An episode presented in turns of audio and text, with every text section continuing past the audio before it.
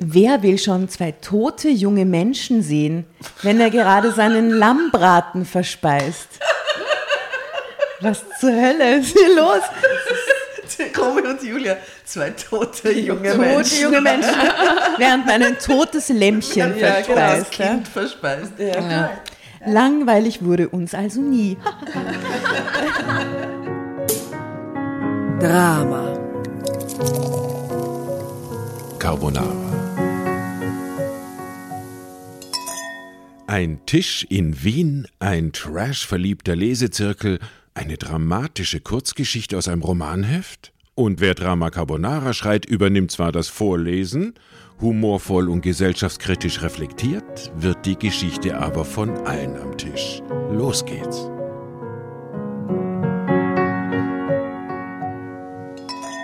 Liebe Dramovics, wir sind in Berlin. Oh, yeah. Praise the Lord, äh, die Klassenfahrt geht weiter und äh, wir takten ja den ganzen Tag wunderbare Gäste ein, damit sie Geschichten aus unseren Kälteheften mit uns lesen. Und jetzt gerade ist es am frühen Morgen für manche. Äh, für manche ist der halbe Tag schon vorbei. Ja. Es ist halb elf in Berlin-Kreuzberg. Mhm. Und äh, die Nora schaut recht frisch aus, Nora. Ja, Wie geht's da? im Vergleich zum letzten Jahr fühle ich mich blendend. Hashtag Morlock Dilemma. Liebe Grüße wer nachhören will. ähm, äh, liebe Asta, auch du, wunderbar. Ja, danke, danke. Sportlichkeit in der Adidas Heidel. Im Adidas Heidel. Äh, und das, obwohl wir gestern ja auch schon ein bisschen reingefeiert haben in, die, in den Aufenthalt. Herrlich. Aber willkommen, willkommen beim Frühstücksformat Drama Carbonara in dem mm. Fall. Das heißt, für jene, die immer besonders genervt sind von Essgeräuschen im Hintergrund, sorry, not sorry. Heute gibt es nämlich Hummus und Oliven. Und wir haben gesagt, wir naschen und frühstücken einfach nebenbei, weil so nett ist. Ja. Ich will ja ganz kurz sagen, weil es mich einfach so sehr freut. Ich habe zum ersten Mal seit Monaten ausgeschlafen. Bravo.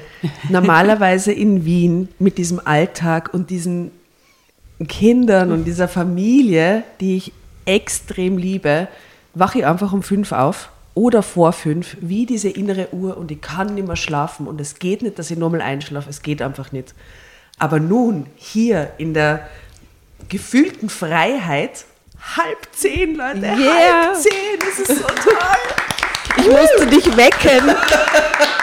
Man musste mich wecken. Ich habe dich geweckt. Der Gast kommt in einer halben Stunde. Oh. Mit so einem Baudel auf. Du hast sehr herrlich. entspannt reagiert, finde ich, dafür, dass... Ja, ich war sehr verschlafen. War, ja. es, war, es war nur schön. Ja. Ähm, und äh, da kommen wir schon äh, zu der vierten tollen Person, die wir am Tisch haben. Und die liebe Asta hat sie eingeladen, mhm. darum würde ich ihr das Zepter übergeben, um unsere Gästin vorzustellen. Wir sitzen zu viert in dieser Küche. Heute mit einem Gast, der quasi ähm, sich ergeben hat aus einem anderen Gast, der letztes Jahr da war, nämlich der liebe Malakow. Malakow Kowalski, der uns so fantastisch dann auch noch am Klavier vorgespielt Liebe hat. Liebe Grüße. Äh, es geht mal zurück äh, in den ähm, Anfang des Jahres, wo die Folge mit Malakow rausgibt. Da gibt es ein herrliches Video, mhm. wo er uns äh, was vorspielt am Klavier. Genau, und der Malakow hat uns empfohlen, die heutige Gästin, nämlich die liebe Sarah Lisa Vollm. Servus, grüß dich. Willkommen. Hallo, schön, dass ich da sein Tisch. darf. ähm, Sarah Lisa, dein Lebenslauf für deine jungen Jahre liest sie irgendwie so, wow. Also ich, möchte, ich habe mir natürlich ein bisschen eingelesen. Ich möchte beginnen mit, weil damit kann ich am meisten relaten. Du bist Kunsthistorikerin. Ähm, ja, also ich habe das studiert. Ich arbeite jetzt nicht als Kunsthistorikerin. Genau, aber du hast aber dann nur deinen Master auch noch draufgelegt ja. und so später. Ne? Also es ist schon, da kann ich halt am meisten relaten. So den Master, den schaffe ich nicht mehr, aber ansonsten Gratulation. Dankeschön. Aber du bist tausend andere Sachen. Du bist nämlich Schauspielerin und Schriftstellerin und Produzentin und Regisseurin und Feministin und Mama und äh, Kolumnistin und weiß ich nicht, wahrscheinlich nur fünf andere Sachen. Ähm, Hoffentlich nicht. Wie viele Stunden hat dein Tag?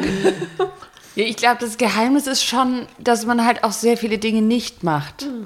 Also fremde Leute in die Wohnung lassen, damit die dann sehen würden, wie es da ausschaut, zum Beispiel. Das versuche ich oft zu vermeiden.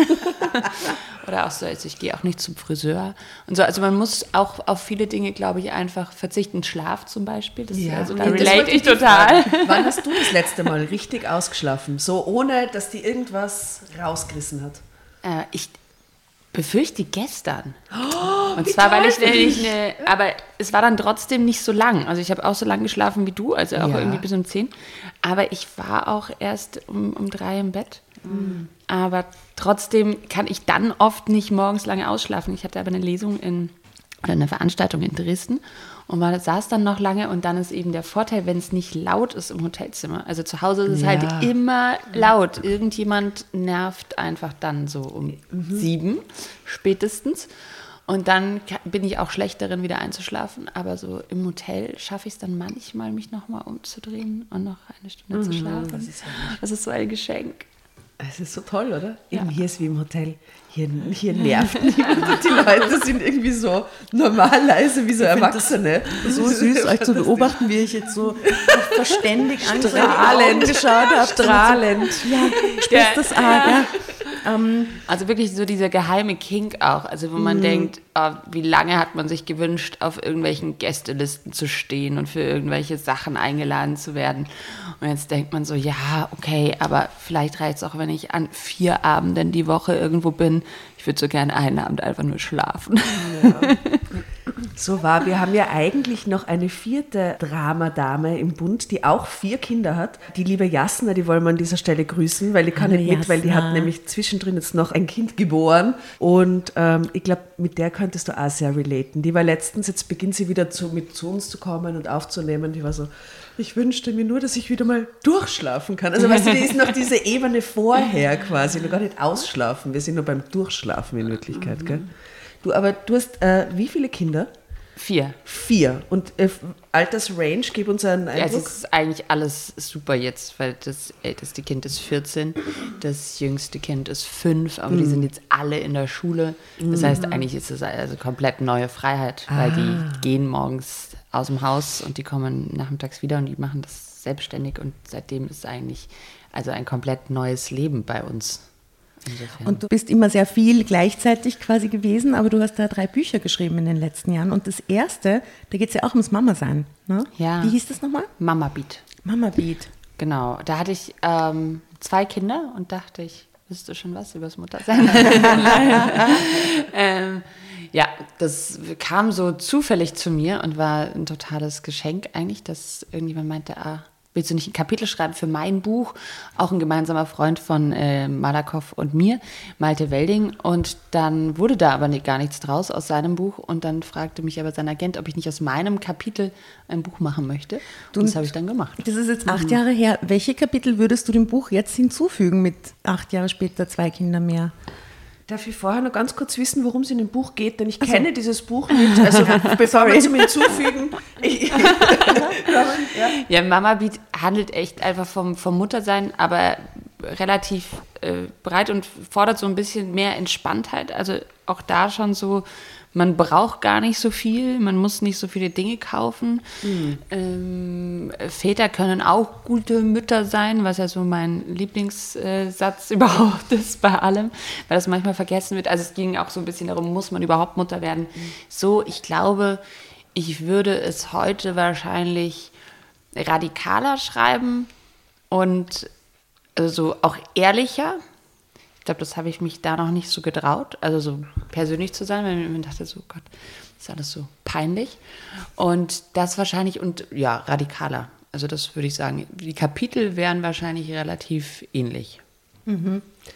Das klingt so, als hätte die der ähm, Feminismus weitergebildet, der in den letzten zehn Jahren so extrem stark äh, in Europa jedenfalls, oder? In unseren Breitengraden fetzt der schon gut rein, finde ich. Also mich verändert das sehr und mich, mich, mich schult er und prägt er und verändert mich. Bei dir klingt das auch so, als wärst du jetzt ehrlicher und könntest mehr zu dem stehen. Was, was, was, was ist vielleicht? Ja, das weiß ich gar nicht. Also meine Haltung hat sich jetzt nicht geändert. Er ist nur notwendiger geworden. Also wenn es natürlich in dem Buch auch schon darum ging, ähm, muss ich muss ich Mutter werden oder ne, was, was macht das? Ähm, die Anforderungen, die an Frauen gestellt werden. Also im Idealfall sollst du alles sein und dann wirst du für alles kritisiert. Das war schon das große Thema, aber wir hatten nicht dieses große Ding mit Abtreibungen stehen plötzlich wieder zur Debatte. Ja. Und das hat sich natürlich verändert. Und wenn ich, also ich bin dieses Jahr auch ein Buch geschrieben, Das ewige Ungenügen, was sich mit dem weiblichen Körper beschäftigt, wo ich, da gibt es echt so eine Passage, die ich gestern gerade erst vorgelesen habe, dass es so verrückt ist, dass ich das heute so dezidiert schreiben muss, dass es ein Freiheitsrecht ist und dass es um körperliche Selbstbestimmung geht. Aber das war halt gar nicht so notwendig in meinem Gefühl vor acht Jahren, aber wir leben eher schon wieder in der Zeit der Regression. Also wenn ich mir anschaue, was in Polen los ist, was in den USA los ist, in Bezug auf diese Rechte und in wie vielen Bundesländern in Deutschland es auch immer weniger Ärzte gibt, die Abtreibungen vornehmen, habe ich so das Gefühl, wir müssen gerade wieder viel mehr auf die Barrikaden gehen, um Sachen, die man schon erkämpft hat, überhaupt zu erhalten. Mhm, zu festigen. Ja. ja. Also es geht in dem neuen Buch, ähm, das ewige Ungenügend heißt es noch, äh, genau um diese Selbstbestimmungsthemen hauptsächlich und um den weiblichen Körper auch, ne? Genau, also das heißt so, der Untertitel ist eine Bestandsaufnahme des weiblichen mhm. Körpers und geht so um ganz viele ähm, körperrelatete Themen. Und was, was ich ja auch finde, was so ganz stark dahinter liegt, weil wir ständig weibliche Körper verhandeln, kommentieren, kritisieren und uns daran irgendwie abarbeiten dahinter liegt, glaube ich, schon ganz klar die mangelnde Freiheit weiblicher Körper und weiblich gelesener Personen. Mhm. Und das ist dann so die, die Ebene dahinter. Also was, was ist eigentlich politisch notwendig, damit ähm, Frauenkörper vielleicht auch mal frei sind. Und du hast es jetzt vor kurzem erst rausgebracht, ne? Ja, das kam so im Ende April, genau. Ähm, also wer sich anschauen will, was die Sarah Lise an Büchern schon rausgebracht hat, wir werden natürlich alle Infos über dich in unseren Shownotes verlinken, da kannst du dann mal nachschauen. Was mir jetzt interessieren würde, ist, ob du irgendeine Form von Affinität für Trash hast. Äh, weil um, das ist ja hier das kleine Trash-Universum, wo wir quasi auf der Trash-Ebene anfangen und dann die reale Welt darüber reflektieren. Also grundsätzlich Affinität für Trash. Ich würde sagen, ich kann mich so wahnsinnig gut einlassen. Also auch wenn es mich jetzt nicht unbedingt dahin zieht, ich kann so Sachen sehr gut. Ich habe zum Beispiel eine große Kaschemmen-Affinität. Also wenn man so irgendwo auf einem Filmfestival ist, dann gibt es ja immer so die Option zu sagen, ah, man sucht irgendwas, was da okay ist in diesem Ort oder was sich irgendwie so auch wieder, es gibt ja Leute, die suchen überall ähm, ihr Kreuzberg oder ihr. Ne? Und ich liebe einfach Kaschemmen. Und ich kann dann auch mit Musik, die ich normalerweise nie hören würde, wirklich, also bis morgens um fünf auf irgendwelchen äh, Bänken tanzen mit Leuten, mit denen man sich normalerweise nicht unterhalten würde. Und dann finden so Hardcore-Incels plötzlich auch die Feministin gut. Also da sind schon sehr witzige Dinge entstanden, wo man sich so denkt, oh wow, war ich da. Aber ich mag, das ist vielleicht auch so berufsimmanent, wenn man so Filme macht und gerne beobachtet, dass man halt es einfach liebt, in so Abgründe zu schauen mhm. und so Sachen dahinter zu entdecken und eben auch den, ja, den, den Müll von den Menschen, also von uns allen zu durchwühlen. Von uns allen nämlich. Genau. Mhm. Und das finde ich super. Insofern mag ich, glaube ich, alle, alle Abgründe, die sich irgendwo auftun, als Liebe Nora, würdest du als äh, deutsch-österreichisches Bindeglied kurz für unsere österreichischen HörerInnen äh, das Wort Kaschemme übersetzen? Ein Beisel, ein Beisel, ja, ich würde schon sagen, ein Beisel, aber halt eher so ein abgeranztes, das nicht so abgeranzte Kneipe. cooles. Vielleicht auch eigentlich ein bisschen aus der Zeit gefallen. Mhm. Also das, Ge das Gegenteil einer coolen Bar. Ja. Und das Problem ist ja, also jetzt so als Deutsche darf ich das vielleicht sagen, dass natürlich Österreich aus meiner Sicht den Vorteil hat, dass eigentlich so aus meinem Blickwinkel jedes Beißel schon sehr cool ist. Also ich nein. weiß nicht warum, aber nein, ich, für uns hat, ist immer so ja, Österreich ja. immer noch erträglicher als, als alles hier. Weißt du was, wenn du nach Wien kommst, äh, dann laden wir dich ein, dass du mit uns eine Beisel-Rallye machst, ja. eine Seidel-Rallye. Da geht man von Beisel zu Beisel und trinkt überall ein Seidel, ein kleines Bier. Ja? Mhm. Und da wirst du die Abgründe sehen. You're ich welcome to see unsere dreckigen Ecken. Die sind nämlich sehr räudig, sehr grausig und äh, sind auch sehr grausige Leute dort. Also, aber es ist äh, lustig. Aber es kann auch sehr überraschend, herzlich und, und es ist herzhaft. Herzhaft. Ich kann und, sehr relaten zu dem, ja, was du gesagt ja. hast. So, das sind dann oft die unerwartetsten, lustigsten Abende, wo man sich völlig in ein Paralleluniversum reinfallen lässt. Und weil man ja dann auch so eine andere oder so einen anderen Ort viel besser entdeckt also das finde ich halt auch, du, du, lernst dann halt wirklich Leute von da kennen und nicht nur die eingefallene Filmlandschaft. Ja, die, so, was ja dann auch langweilig ja. ist. Die gentrifizierte Ecke irgendwie, ja. sondern das Authentische. Ja, voll. Ja, herrlich, herrlich. und du machst auch Filme. Du führst Regie, du produzierst auch, was mich besonders beeindruckt, muss ich sagen, weil das ist ja ein unglaubliches Projekt, immer so einen Film zu produzieren. Oder? Äh, und da kommt jetzt auch ein neues Projekt, habe ich gerade auf Insta gesehen, das du angekündigt hast. Ja, das wird wahrscheinlich, also das dauert immer 800 Jahre, bis man so einen Film gemacht hat.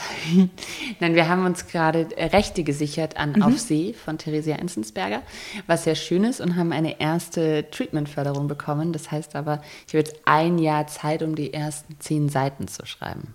Und dann, also die werde ich vielleicht hoffentlich nicht brauchen, aber es dauert schon immer sehr lange. Also mein letzter Film hat von Idee und äh, quasi akquirieren bis dann fertiger Film sieben Jahre gedauert. Mhm. Also man muss sich schon sehr gut überlegen, mit wem man was für ein Projekt machen will, weil man ist, das ist ähm, länger als viele Beziehungen mhm. hier in Berlin. also in sieben Jahren sehen wir dann den Film auf Sie. Freut euch jetzt schon. 2000, euch an. 2030 in allen Kinos. Äh, aber das Geile ist. Hoffentlich, hoffentlich. hoffentlich. Die Rechnung ist auch, ähm, also du du machst, du, du entwickelst 100 Sachen, äh, 10 davon werden gemacht und eins davon ist erfolgreich. Also insofern, mhm, mhm, ähm, bei gleichzeitiger, ewig langer Dauer ist es eigentlich eine total unvernünftige Branche. Mhm. Aber das macht es auch so besonders. Und ich habe ihn leider nicht gesehen, aber die Kritiken waren fantastisch. Der letzte Film, äh, Schweigen steht der Wald, ähm, wo ja der liebe Malakoff auch die Musik gemacht hat. Und das glaube ich auch der Plan jetzt dann für das nächste Projekt, das ist quasi eins von den Filmfamilienmitgliedern. Ne? Absolut. Also wir kennen uns schon so richtig ewig. Äh, wir haben zusammen Filme gemacht mit Klaus Lemke. Mhm. Und ah ja, Trash-Affinität. Ähm, also Klaus Lemke ist definitiv auch, reiht sich da gut ein in die Trash-Abgründe, die man so hat. Und seitdem haben wir irgendwie schon ganz viel zusammen gemacht. Und ich habe auch gerade einen Fernsehfilm gedreht, wo wir jetzt zusammen mhm. äh, an der Musikauswahl sitzen und er auch die Musik machen wird. Mhm, und mhm. machen nächstes Jahr einen Tatort, wo er auch die Musik machen wird. Also wir sind okay. schon so eine kleine, eine kleine ähm, Filmfamilie auf jeden Fall. Mhm. Wann macht sie diesen Teil oder wann kommt der raus? Ja, der Fernsehfilm kommt ja? 2025 und ich glaube, der Tatort ah. kommt auch 2025. Ah, okay, okay. Also 2025 kann man da mal wieder was anschauen. Sehr gut. Fernsehen geht ein bisschen schneller als Kino. Mhm. Ich würde jetzt sagen, wir gehen jetzt zu dieser Geschichte und bevor wir reinstarten, es werden ja einige Leute auch reinhören, weil du zu Gast bist, die kennen unser Format gar nicht und da wollen wir ganz kurz erklären jetzt, worum es geht. Liebe das Nora, würdest du gut. vielleicht die Spielregeln erklären? Sehr gerne.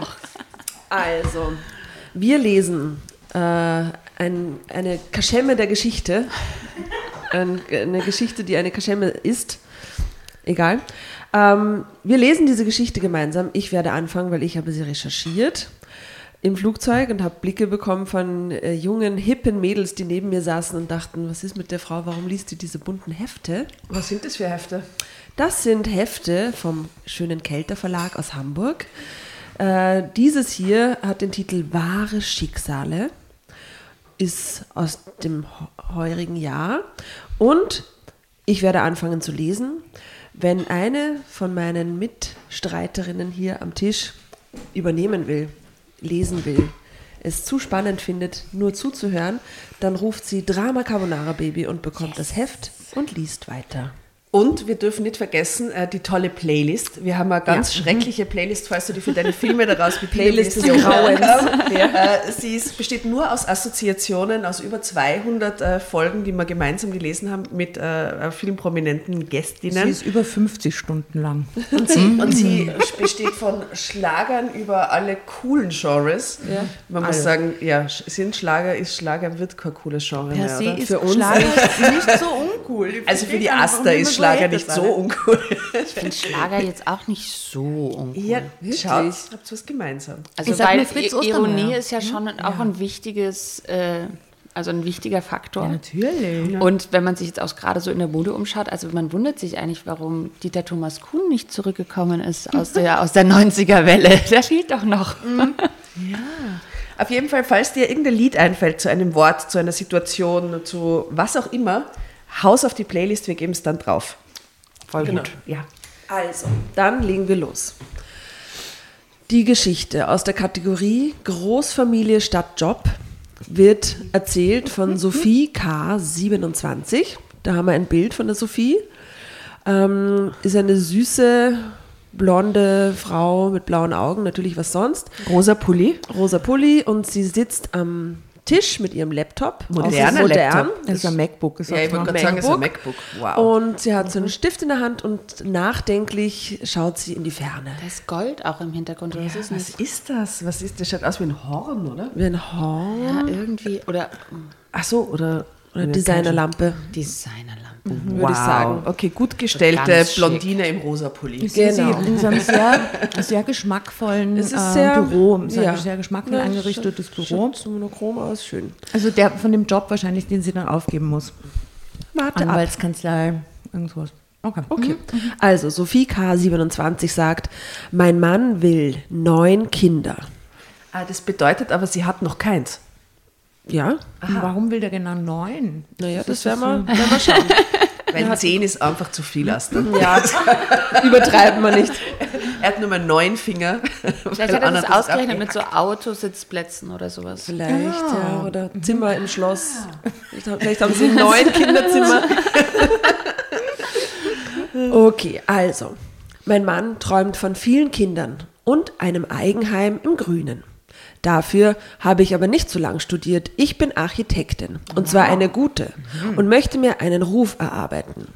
Da schwor mir Leander, sich um die geplante Großfamilie zu kümmern, damit ich Karriere machen könnte. Oh, ein Rollentausch im Kälteuniversum. Na, wart's ab.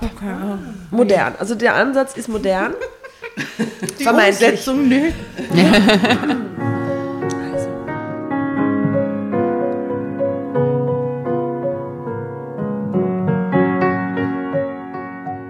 Seit vier Jahren bin ich mit Leander verheiratet. Er ist Theaterwissenschaftler, also nicht unbedingt der Beruf zum Reichwerden. Doch das war auch nicht der Grund für seine Berufswahl. Er war und ist ein Freigeist, der keine Konventionen kennt. Deshalb war ich umso erstaunter, als er mich nach kurzer Zeit des Zusammenlebens schon zur Heirat drängte. Sehr unsympathisch. Ich hatte schließlich zugesagt, obwohl meiner Ansicht Zugesagt. nach. Ich hatte zur Heirat zugesagt. Okay, ich komme. Ich wurde gedrängt. Ich habe trotzdem zugesagt, äh, vielleicht einfach besser lassen. Ich weiß nicht, klingt überhaupt nicht Ja, gut. klingt nach Formular. Ja, nach RS, RSVP, so. Ja. Also ich hatte schließlich zugesagt, obwohl meiner Ansicht nach heute kein Kind mehr darunter leiden muss, dass es nicht denselben Nachnamen hat wie der Vater. Na, Alter. Drama Carbonara, Baby. so ein Schatz. Das ist, ist wirklich erstaunlich, wie viel das noch ausmacht. Also mein Mann so? hat einen Doppelnamen und jetzt wohnen wir ja so in Berlin, sehr zentral, wo man so denkt, das könnte jetzt für die Leute auch okay sein. Also wie oft sich mein Mann in den letzten Jahren angehört hat, ah, da hast du dich auch nicht durchsetzen können.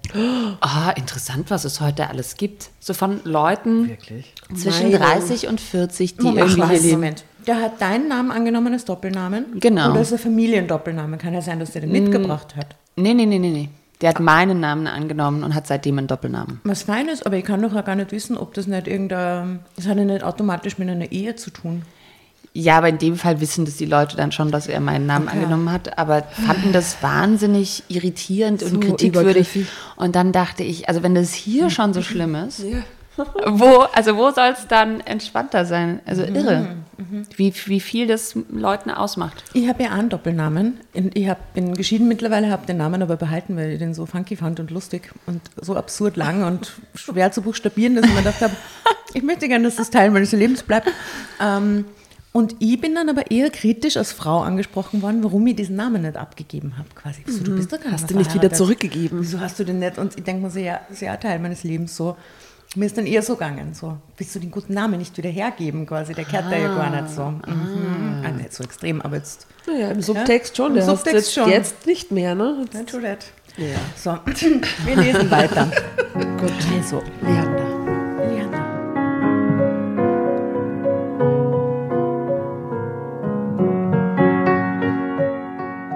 Ich liebte meinen Mann.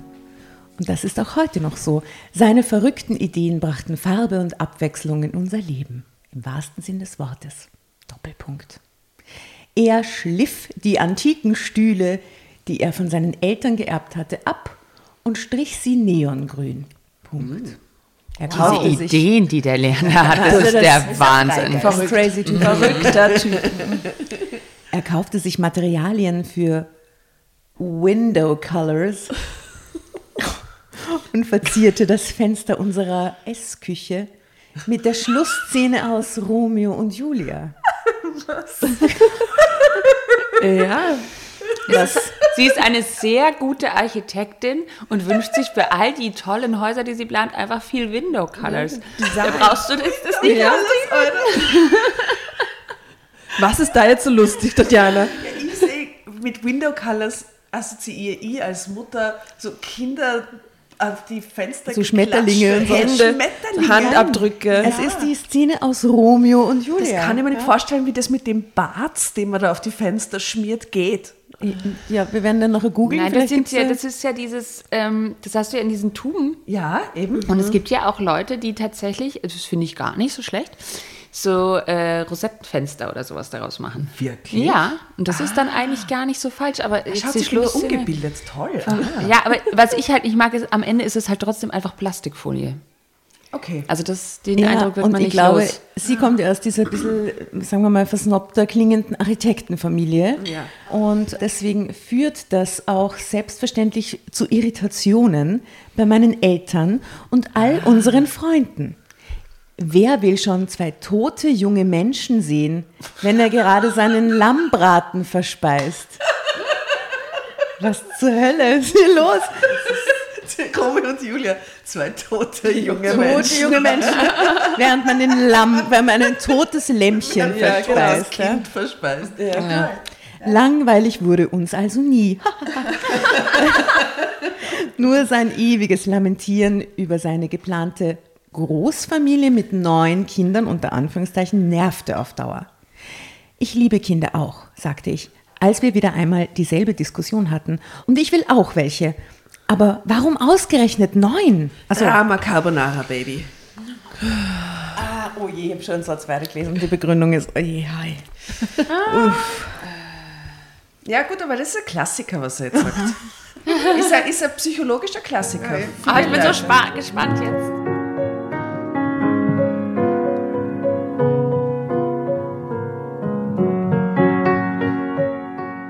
Weil auch ich acht Geschwister hatte. Ganz Ah. banal, antwortete Leander. Und das hat sich als ideal herausgestellt. Für ihn ist es so, ach Gott. Aber tatsächlich ist es wirklich oft so, dass die Kinder genau diese Kinderanzahl oder dass die Erwachsenen genau die Kinderanzahl reproduzieren von den Familien, in denen sie quasi aufgewachsen sind. Das passiert sehr oft. Und wenn sie es vorher stoppen wollen, dann kriegen sie danach nur zufällig eins oder so. Es ist sehr oft, dass sie es auf diese Zahl bringen. Und das habe ich schon beobachtet. Hä? Was? Ist es bei euch so? Nein. Nein, bei mir ist es Ja, nicht bei so. mir, ich, ich, ich hätte es gern gemacht, aber dann war es zu anstrengend. ich habe auf diese drei nicht mehr aufstocken können. Ich hatte keine Kraft. Ähm, sehr gut. Ah ja, genau, an dieser Stelle, das haben wir uns vorher ausgemacht, weil ich habe das gerade vorher vorgespielt, ähm, wegen diesem Mama-Sein. Äh, mein Sohn hat vorgestern aus dem Blauen heraus ein Lied äh, gedichtet. Er ist nämlich zu mir gekommen und hat gesagt, Mama, du hast eigentlich niemals frei. Und ich habe gesagt, na sicher habe ich frei. Wir fahren ja in die Toskana und wir fahren hier Urlaub. Und er hat gesagt, na, aber da tust du immer organisieren oder kochen oder dir um jemanden kümmern. Du hast eigentlich niemals frei. Wann liegst du jemals rum und tust nichts? Dann habe ich gesagt, na ja, schon länger nicht. Ähm, genau, und dann hat er ein Lied gedichtet. Äh, ist auch für dich, vielleicht kannst du relaten. Ähm, das spielen wir jetzt ganz kurz vor, es dauert nur wenige Sekunden. Ihr werdet also nicht mit Kinderliedern ewig gequält. ist ein Hit. Das Das möchte ich mal vorausschicken, ich habe schon gehört, das ist ein Ja. Hit. Ja. Wir haben schon kurz getanzt vorher in der Küche. Mama hat niemals Ferien. Mama hat niemals Ferien. Hat niemals Ferien. Nie in den Sommer. Winter und Herbst sind auch ausgefallen. Semester genauso. Und dann die Osterferien auch. Mama hat niemals Ferien. Mama hat niemals Ferien. Niemals Ferien. Niemals Urlaub hier und da. niemals Urlaub hier und da. Das haben die eh getan. Bravo, Janusz. Und ich glaube, davor hat Sophie K. auch Angst. Deswegen Möglicherweise. will sie vielleicht keine neuen Kinder, denn man hat wirklich niemals Ferien, oder? Aber Lisa, was sagst du? Hast du jemals Ferien? Hast du jemals Ferien? Also jetzt wird es kompliziert. Also Ferien hat man ja als erwachsener Mensch sowieso irgendwie nicht mehr, weil Ferien sind ja sowas Festgelegtes, so, was Ferien. einfach über einen hereinbricht. Und jetzt ist ja das äh, Ding, wenn normale erwachsene Leute, ich weiß nicht, normal klingt jetzt so doof, also Leute in Angestelltenverhältnissen haben dann Urlaub, also was, was erlaubt werden muss. Aber ich bin halt nicht angestellt. Als Selbstständiger hast du nie Ferien und nie Urlaub, selbst dann, wenn du keine Kinder hast. Ja, Das ist, arbeitet glaub man ich, das extra Problem. rein, gell, weil man endlich Zeit hat. Ja. Ja, das Also- also auch niemals Ferien. Niemals Ferien. Aber ich glaube, Sophie ist irgendwann nur mal am Strand gelegen und hat äh, eine Woche in den Himmel gestarrt. Genau. Er hingegen will acht Kinder, weil er hatte auch äh, neun Kinder, weil er hatte auch acht Geschwister. So. Hat mal jemand deine Mutter gefragt, ob sie so viele Kinder haben will? So leicht kam er mir nicht davon. Sie hat es auch geliebt. Was hat sie geliebt? So langsam verlor ich die Geduld. Dass sie ihr Leben als Gebärmaschine fristen musste. Oh, Gott. Wow. Sie hat es geliebt, dass sie ihr Leben was? Als Gebärmaschine fristen Schon, aber sie hat es musste. geliebt. Ist das die Aussage? Nein, das die ist Frage, die, sie rastet jetzt aus so. und ist so, was hat sie geliebt? Dass sie, also sie kritisiert Ja, ja, ja. ihn quasi, dass die Mutter nur als Gebärmaschine missbraucht wurde. Was arg ist. Na, Das, das ist ein unverschämter Vorwurf. Also erstmal, weil man ja die Mutter in dem Moment auch ein bisschen für unmündig erklärt. natürlich. Die hat ja Also auch mitgemacht. man kann ja die mal fragen, freundlich, aber jetzt dem Partner da so was vorzumachen, ist schwierig. Okay. In den nächsten drei Jahren bekamen wir zwei Kinder. Darauf hatten wir uns geeinigt und ich war glücklich. Leander unterstützte mich wirklich prächtig. Er übernahm einen Großteil der Elternzeit, damit ich recht früh wieder in meinen geliebten Job arbeiten konnte. Das heißt nicht, ich hätte mich vor meiner Verantwortung als Mutter drücken wollen. Um zunächst Lisa und später Laura stillen zu können, hatte ich mit meinem Chef abgemacht, die jeweils ersten Monate im Homeoffice zu arbeiten. Horror mit stillenden. Ja, wobei, ganz am Anfang geht's noch, gell? da schlafen sie so viel.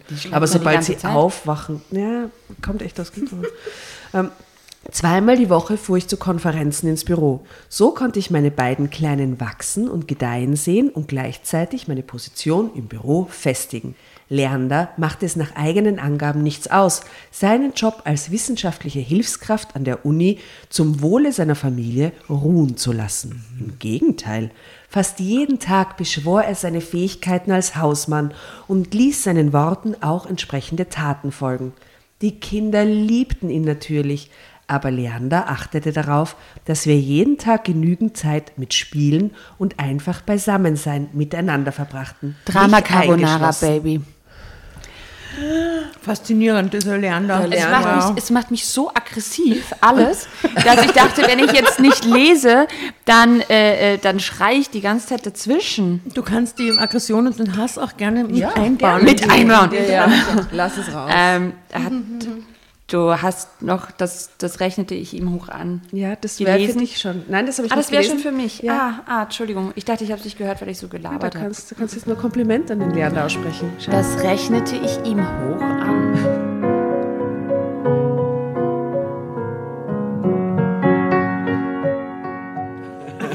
Siehst du, wie gut es klappt mit uns? fragte mich Leander eines Sonntagnachmittags, während wir mit unseren Kindern einen ausgiebigen Spaziergang durch den Stadtpark unternahmen. Was meinst du denn? fragte ich zurück. Ich meine unsere Familie, antwortete er, und ich ahnte, worauf das wieder einmal hinauslief. Wir könnten gern noch einige Kinder bekommen.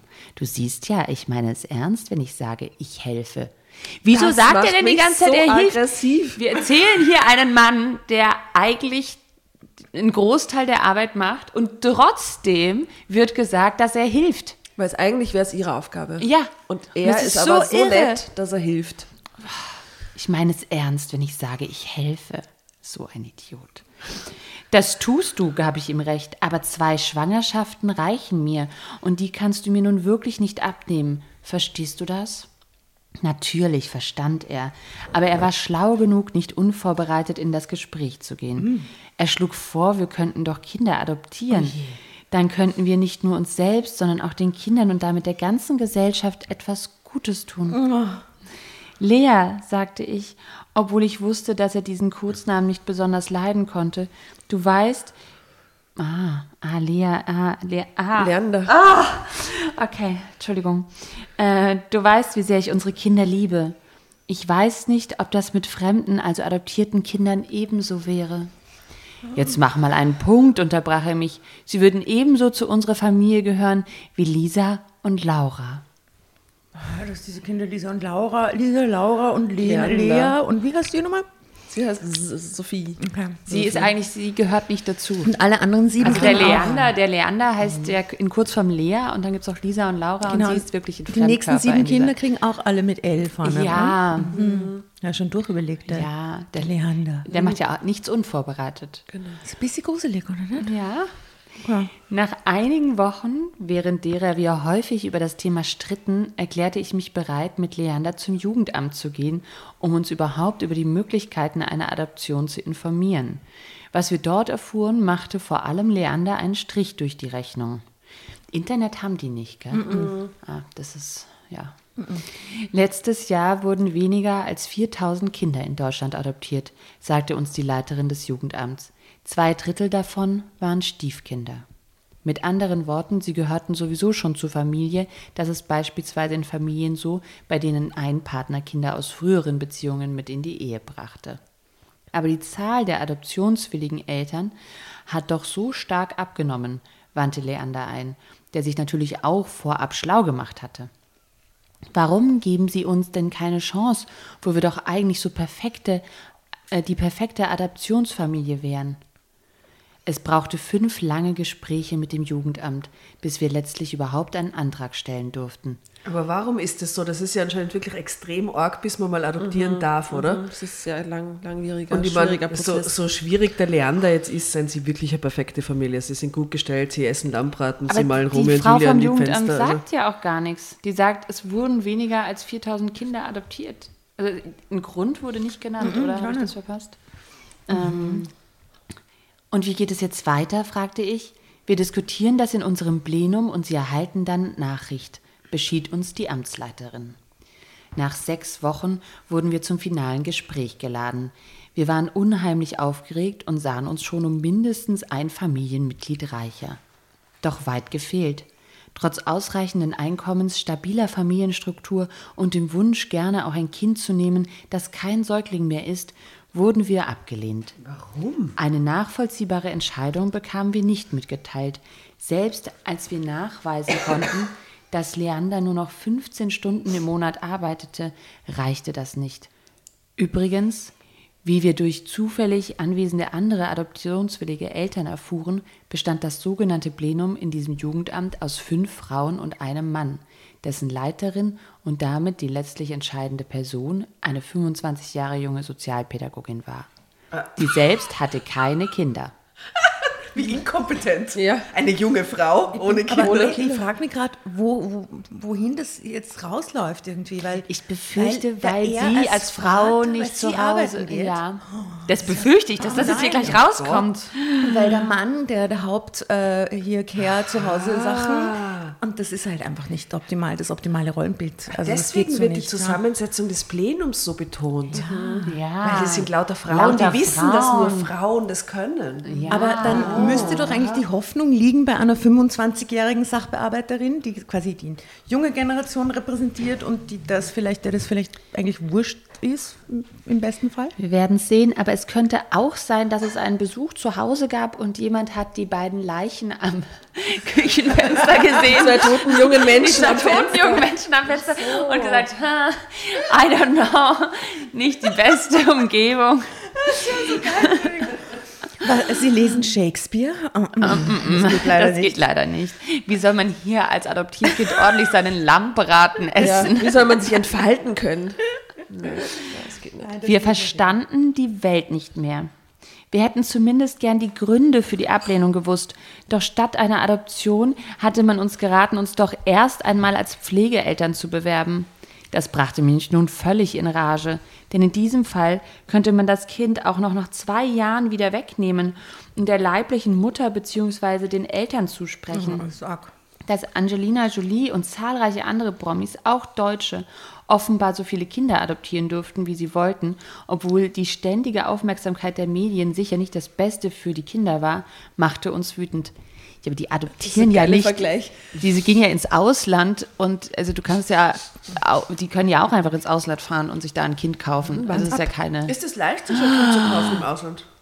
Wenn du reich bist, Ja, Ja, glaub da geht es um Geld, du- glaube ich, ja. auch. Und das ist alles sehr shady. Also, Wir hatten ich, ich einmal will das eine nicht Geschichte, jetzt. erst, da kannst du dich erinnern, in der Ukraine mit diesen Leihmüttern. Oh ja, das ist arg. Da haben sie sich ähm, haben sie quasi ihre, ihre genetisches Material in eine ukrainische Mutter transportiert.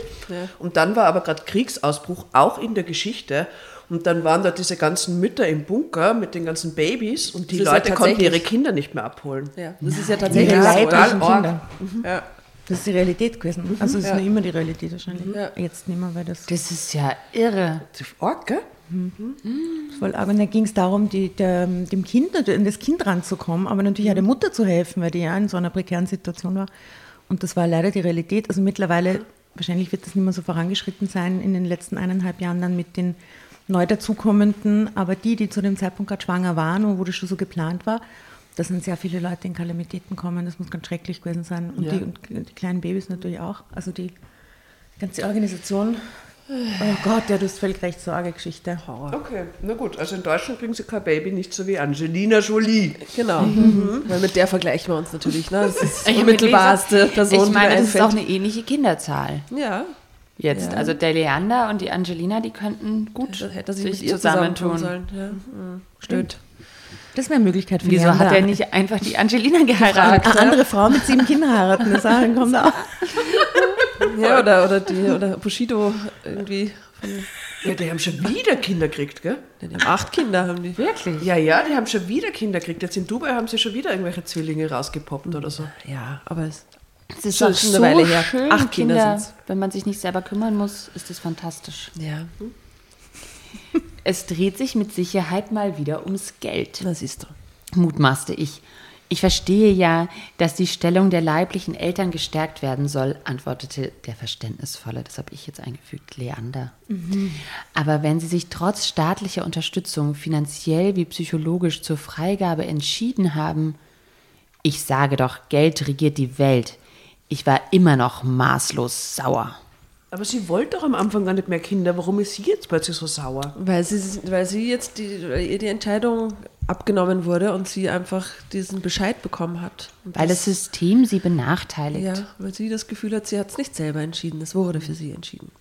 Und dass das auch noch so eine 25-jährige Genau. junge Die nicht mal selber ein Sozialpädagogin, Kind hat. die nicht mal Kinder hat, ja.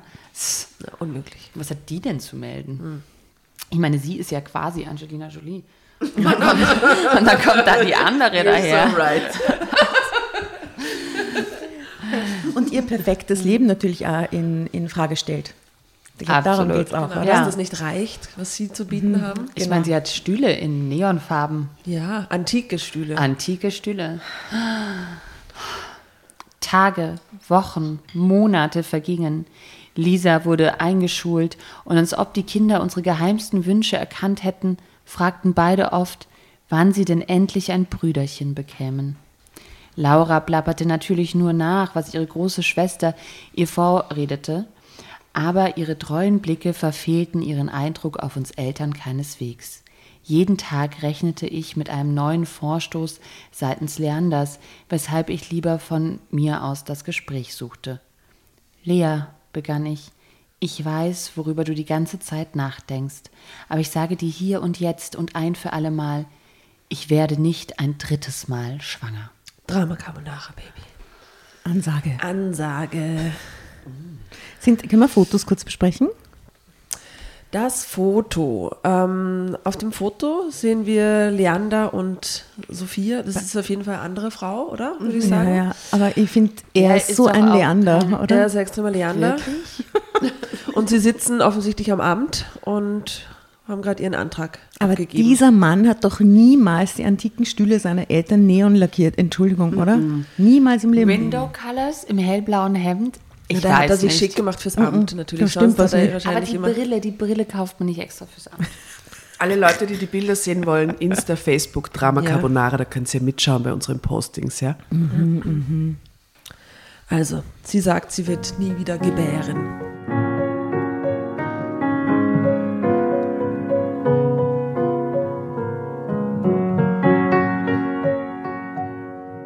Er sah mich traurig an.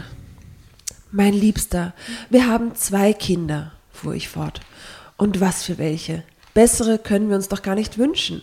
Warum willst du denn noch mehr Kinder? Ich verstehe das einfach nicht. Ich weiß, es klingt verrückt, antwortete er. Aber ich bin in einer Großfamilie aufgewachsen und ich kann dir sagen, es gibt einfach nichts Schöneres. Du weißt gar nicht, was das heißt, auch wenn du es selbst erlebt hast, gab ich zurück. Denn du warst ein Kind. Was glaubst du denn, wie sich deine Mutter gefühlt hat? Meinst du, dein Vater hat jemals gefragt? Die beiden waren immer Was? ein Herz und eine Seele. Ah, dieses mit der Mutter? Bild, Ist die das- tot das oder wo haben, ist diese Mutter? Glaubst du, der Vater hat gefragt, was ist das, was ist das alles? Also die beiden waren immer ein Herz und eine Seele, behauptete Mhm. mein Mann. Darüber hat es nie auch nur den Hauch einer Diskussion gegeben. Ja eben, rief ich aufgeregt, das sagen halt immer nur die Männer. Ach, hör doch auf mit dem Feministinnengerede, antwortete mein sonst so liberaler Ehemann. Da Lea, Alter. Da ist aber was ausgebrochen aus ihm. Aber, ja. Feministinnengerede. Das Feministin Feministinnengerede? Ich war außer mir. Auch du dürftest wissen, dass deine Mutter erst ab 1958 ohne Erlaubnis deines Vaters den Führerschein machen durfte. Und oh, welch Fortschritt! Vier Jahre später konnte sie ein Bankkonto eröffnen, ohne dass dein Vater seine schriftliche Genehmigung dazu geben musste. Jetzt crazy Facts. Gehen wir. Leander winkte ab und tat, als wollte er das Zimmer verlassen. Eins noch, rief ich. Es war im Jahr deiner Geburt, 1977, als der Gesetzgeber beschloss, dass Frauen auch ohne Erlaubnis ihres Mannes einen Beruf nachgehen konnten. Bis dahin galt nämlich die sogenannte Hausfrauenehe. Das waren nur die gesetzlichen Das Rahmenbedingungen. ist so crazy. Aber ich überlege gerade, also Leander ist Jahrgang 1977, aber sie ist doch erst 27 und der Leander ist jetzt dann quasi schon Mitte 40? Ja. Mitte, Ende 40? 46. Wow. Deswegen auch vielleicht das ist ein bisschen ein Generationen, Generational Gap zwischen den beiden, so von der Vielleicht ist Feministin er auch einfach dem Amt zu alt. Das ist ja, ja, ist ja genau. Das wird, äh, da, Ein alter Weil er ist ja Mann verantwortlich daheim. Ja, ja. Und ähm, geriatrisch. Geriatrische Vaterschaft. Ja. Und jetzt sag du mir, wie viele Männer sofort den Schalter von Macho-Mann auf echte Gleichberechtigung umgelegt haben. Leander sah mich verständnislos an. Dann trottete er nach draußen. Zeitsprung. Ich hätte es damit gut sein lassen können, doch ich bemerkte, wie Leander immer unglücklicher wurde. Wenn ich ihn darauf ansprach, tat er, äh, tat er es nur als Müdigkeit oder unbedeutende Stimmungsschwankungen ab. Doch ich sah, wie er immer in sich gekehrter wurde, und das wollte ich nicht. Also machte ich mich selbst auf die Suche nach einer Lösung. Nach wochenlangen Recherchen und einigen tausend Euro Auslagen war ich soweit. Wofür? Nach dem Abendessen brachten wir die Kinder zu Bett, dann zog ich Leander mit sanfter Gewalt ins Wohnzimmer. Der atmet jetzt schon eine Stunde, sagte ich und zeigte auf die Karaffe mit dem Rotwein. Mein Satz der Geschichte. Finde ich toll. So weird. Der atmet jetzt schon eine Stunde. Er sah mich erstaunt an und roch am Wein, zog die Brauen hoch und fragte, gibt's was Besonderes zu feiern? Das hoffe ich doch, antwortete ich und erklärte ihm, dass am nächsten Tag meine Eltern kämen, um auf die Kinder aufzupassen, während wir drei Tage zu einem Kurztrip aufbrächen. Und wohin, wollte Leander wissen. Lass dich überraschen, schlug ich vor. Na, wohin fahren Sie? Wir, wir, die die Geschichte nicht kennen. Irgendwo hin, um ein Kind zu kaufen? Ja, aber wohin fahren Sie hin, dass Sie ein Kind kaufen? Oder äh, ich, ich, Lustiges Ratespiel mit ich werde das jetzt nicht los, diesen Gedanken an diese ukrainischen Leihmütter. Irgendwie habe ich jetzt das Gefühl, vielleicht ist es auch, ähm, also ich kann an nichts anderes denken als Leihmütter in der Ukraine. Okay. Ja, ja. Irgend, irgend so eine Geschichte hat sie Ja, recherchiert. ich glaube, sie, glaub, sie wechseln Kontinent. Oh, drei Tage. Drei Tage. Muss Ja, mein Gott, wie Ja weit gut, man weiß auch nicht, wovon die leben. Also insofern, Vielleicht haben die auch einen Privatjet und können schnell mal irgendwo hinfliegen. ja. Angelina. Angelina. Oder? Menschen, Menschen. Also. 24 Stunden später bestiegen wir eine Maschine der staatlichen rumänischen Tarom-Linie und Dämisch landeten, war. landeten zweieinhalb Stunden später in der Hauptstadt Bukarest. Auf dem Flug erklärte ich, was Leander natürlich längst geahnt hatte. Wenn es nicht anders geht, nehmen wir die Sache eben selbst in die Hand, sagte ich. Wir werden von einem Anwalt, der auch Deutsch spricht, abgeholt. Er ist erfahren in diesen Dingen und hat in Deutschland einen sehr guten Ruf. Leander sah mich beeindruckt an, sagte aber weiter nichts, bis wir nach der Ankunft den Anwalt trafen. Er hatte vereinbarungsgemäß ein Schild mit der Aufschrift Karpat Rundreise hochgehalten und gleich nachdem wir uns bei ihm gemeldet hatten, seinen Ausweis und seine Zulassung als Anwalt gezeigt. Rundreise. Ja, mhm. ist Tarnung. Tarnung. Ist das illegal? Kinder verkaufen, ich glaube schon. Ja, was, Ja, ist- ja, naja, aber es ist ja ist Kinder EU. adoptieren. Das ist Eben. ja jetzt nicht Kinder Aber es- verkaufen, oder? Das Ja, es wird einen offiziellen Prozess geben und es wird, wird angeben, den man ein bisschen beschleunigt. Wahrscheinlich mit entsprechend finanziellen Dings, der dann auch offiziell ist, aber wahrscheinlich muss man dann nicht drei Jahre warten, sondern nur drei Tage. Okay. Nikolai, unser Anwalt und Führer während dieser Reise, erklärte uns das weiter vor, weitere Vorgehen. Du sagst am Telefon, es käme euch nicht darauf an, ein Baby zu adoptieren, sondern ein Kind zwischen fünf und sechs, richtig? Ja, bestätigte ich. Das passt besser in unsere Familie. Leander nickte zustimmend. Das ist auch leichter für unsere beiden Mädchen. Nicolai hatte vier Waisenhäuser ausgesucht, die dringend auf ausländische Adoptiveltern warteten, da die staatlichen Mittel für die Einrichtungen bei weitem nicht ausreichten. Im Zuge meiner Recherche hatte ich die unglaublichsten Dinge gehört. Man müsse Kinder aus solchen Häusern herauskaufen. Die Preise würden sich nach Haar- und Augenfarbe richten und weiß, weiß ich noch alles für Schauermärchen. Ich finde, das, das kann ich so, mir gut vorstellen. So eine Beliebigkeit mit, oder? Es ist dann Ja. so, ich gehe einfach hier und dann irgendeins bleibt dann hängen so und das nehme ich halt dann mit und das Ja. eigentlich ist mir wurscht. Ja, wenn es blaue Augen hat, ist es noch besser, als wenn es andere teurer. Das ist so scheiße einfach. Blond-blauäugig ist teurer.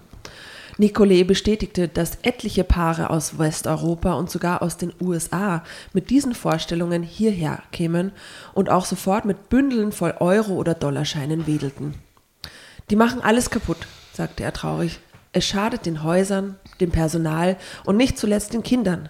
Ich kann euch versichern, die Mehrheit dieser sozialen Einrichtungen wird von verantwortungsvollem Personal geführt. Man ist froh, wenn man weiß, dass die Kinder in gute Kann man Hände kommen. Was, was, was, was? Ich verstehe hier nichts. Sind Sie nicht genau diese Menschen, die mit den genau Geldbündeln Menschen. kommen? Ja, Er Aber doch Sie haben nicht damit gewedelt, gell? sie haben nicht geredet. ja. alles in der Rolle verpackt. Sie machen das, die machen noch genau den, das ist doch genau der Move, den die jetzt machen. Ich verstehe das nicht. Verstehe ich nicht. Und was ich mit Beliebigkeit meine, ist, ich meine, das ist ja emotionale Reise, sowas zu tun, oder? Diese Adoption und dann, gerade wenn es dann Geschwister gibt, die schon in der Familie Ja. sind und das muss irgendwie passen und sich gut anfühlen und irgendwie schön sein. Das ist das ist volle Trauma, schon alles vorprogrammiert. Ja, eben, das heute denkt man die ganze Zeit voll das So Trauma. Und die sind ja fünf, sechs, die sprechen kein Wort Deutsch. Das heißt, die kommen in eine Familie, wo sie nichts verstehen. Ich war, ich war im Sommer äh, in Budapest mit meinem jüngsten Sohn und dort stand ein Kind unter einem Baum im wunderschönen Park neben diesem Schloss und weinte, weinte, herzzerreißend. Und diese Mutter stand da und sagt immer, komm, komm, komm. Das Kind hat ein bisschen anders ausgeschaut wie sie. Und ich habe dann im Nachhinein erfahren, weil ich bin zum Kind gegangen und habe gefragt, ob alles in Ordnung ist, ob ich ihm irgendwie helfen kann oder so. Auch um der Mutter aus der Situation zu helfen, weil oft sind so, wie nennt man das, paradoxe Intervention. Ja? Ja. Wenn man die Kinder kurz rausholt aus ihrem Film und dann geht es für alle besser. Und dann haben wir gedacht, gut, ich helfe ihnen. Und dann hat sie gesagt, ja, sie hat das Kind gerade erst vor einem Tag ähm, adoptiert in Budapest, dieser Roma-Sinti-Kind, das ihre Sprache nicht spricht. Das waren Amerikaner. Äh, und die haben natürlich als Englischsprachige auf sie eingeredet. Und das Kind hat nichts verstanden und hat diese Menschen nicht gekannt. Und es waren auch zwei Kinder dabei, zwei ältere Brüder, fünf und sieben oder so. Und der Vater, die halt gewartet haben, dass das Kind sich irgendwie erholt und in diese Arme läuft. Aber das wollte hat die Frau ja nicht gekannt. Ja. Total arg. Oh, Gänsehaut. Diese, diese so Sprachbarriere auch ist so schlimm. Ja? Du bist plötzlich wo und du verstehst niemanden und die sind deine neue Familie. Und du musst ja dann auch, also jetzt sind sie noch dort, aber du musst ja dann auch in ein komplett anderes Land. Also nicht nur, dass du, es ist ja schon schlimm genug, wenn du deiner Familie weggenommen wirst, also irgendwie in ein Heim musst oder so, dann aber auch noch den kompletten Kulturkreis zu verlassen, der dir ja irgendwie noch Wurzeln gibt oder irgendwie noch eine Zugänglichkeit gibt, das ist schon extrem hart. Ja. Und ich glaube, da ist beim 5-, 6-Jährigen ist das Trauma schon vorprogrammiert, weil da ist einfach die Prägung schon da und die Sprache und das alles. Beim Säugling ist es immer so, naja, ähm, aber 5, 6, Ja, und was das schon alles erlebt hat Situation, auch es werden ja oft Geschwisterverbände auch auseinandergerissen, die dann bei den Familien oder gemeinsam Ja. in den Aber sie sagt ja, es passt halt besser in unsere Familie. Ja. Also, ne, also man sucht sich ja auch jetzt den geht's ja. passenden Schrank aus und nicht Genau. der, der also, Ja. es ist irre, wie diese Sprache auch Ja, da drin wie ist. so ein Also, was echt Turbodiesel so- mit so- 75 PS Ja. statt 90. Ja, es ist so. ja. Okay, eine tolle Geschichte, Nora. Danke, es ist so aufwühlend. Aber viel Diskussionsstoff. Viel. Diskussionsstoff. Also Zeitsprung.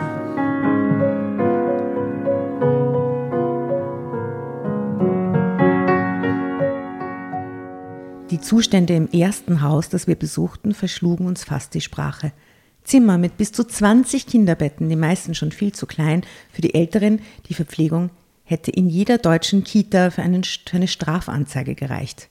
Auch wie man da dieses ungarische, na, rumänische System darstellen stehen lässt gerade, ja, oder? Aber ich glaube tatsächlich, dass das rumänische System nicht besonders geil ist. Ja, aber das würde, ich- das war vielleicht früh, früher war das ja ganz, ganz schrecklich. Also wir reden so aus dieser Ceausescu, Ceausescu-Zeit, ja. man erinnert sich an das, ja. Aber jetzt ist, sind die in der EU seit vielen Jahren und das ist auch, das kann nicht, also. Bulgarien ist auch in der EU, fahr mal in diese Länder, das ist wirklich Na, komplett, eben, ah, ja. das ist nicht, das schaut nicht aus wie in der restlichen EU. Ich möchte nur, ohne es zu wissen, nicht unbedingt dieses Klischee, dass dort alles furchtbar und schrecklich und Dings. Weil wir wissen es einfach nicht. Wo kommen denn all die Kinder überhaupt her? fragte ich den Anwalt.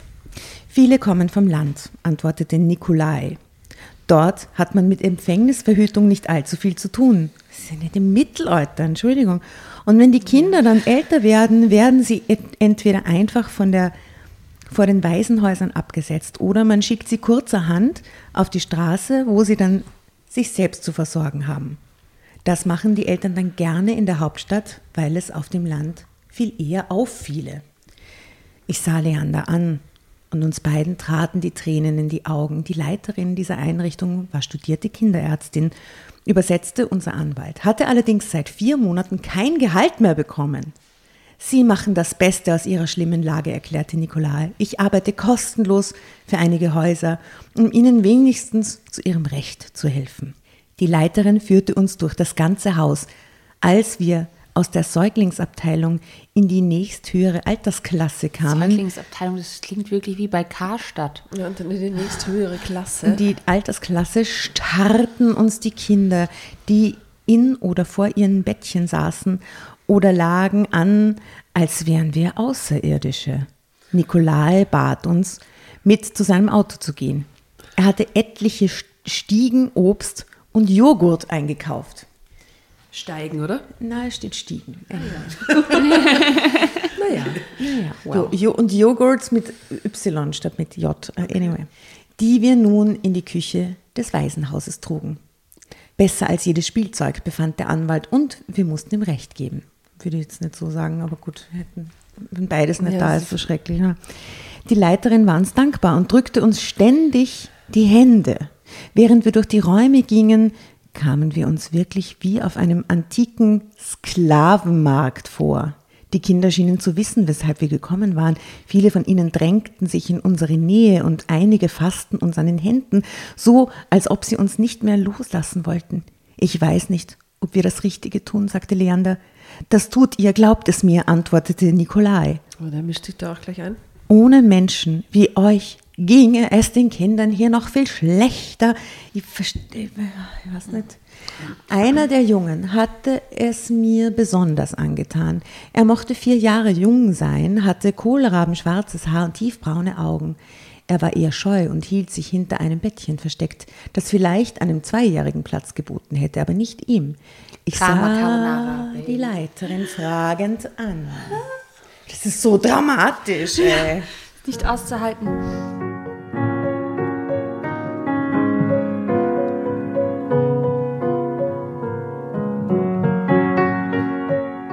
Ich sah die Leiterin fragend an.